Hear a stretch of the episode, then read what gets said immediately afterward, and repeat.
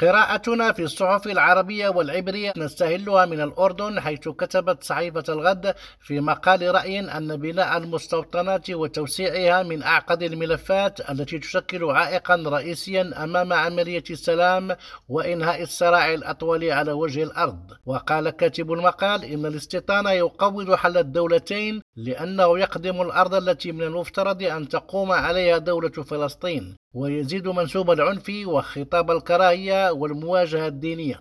وفي إسرائيل كتبت صحيفة جيروزاليم بوست أن الحكومة السادسة لرئيس الوزراء بنيامين نتنياهو أنهت هذا الأسبوع الشهر الثاني لتأسيسها بإنجاز مشكوك فيه. ففي غضون ثمانية أسابيع انتهى المطاف بالائتلاف الأكثر يمينية في تاريخ إسرائيل إلى اضطرابات على عدة جبهات. وأضافت الصحيفة أن الإصلاح القضائي أدى إلى انقسام داخلي غير مسبوق ووسع الاستقطاب وعمق الانقسام الوطني ويتصاعد بشكل خطير يوما بعد يوم كما أدت التغييرات السريعة في النظام إلى غموض التوقعات المالية بتحذيرات اقتصادية خطيرة تتراكم أمام أزمة تلوح في الأفق. عبد اللطيف ودراسي لريم راديو أبو ظبي.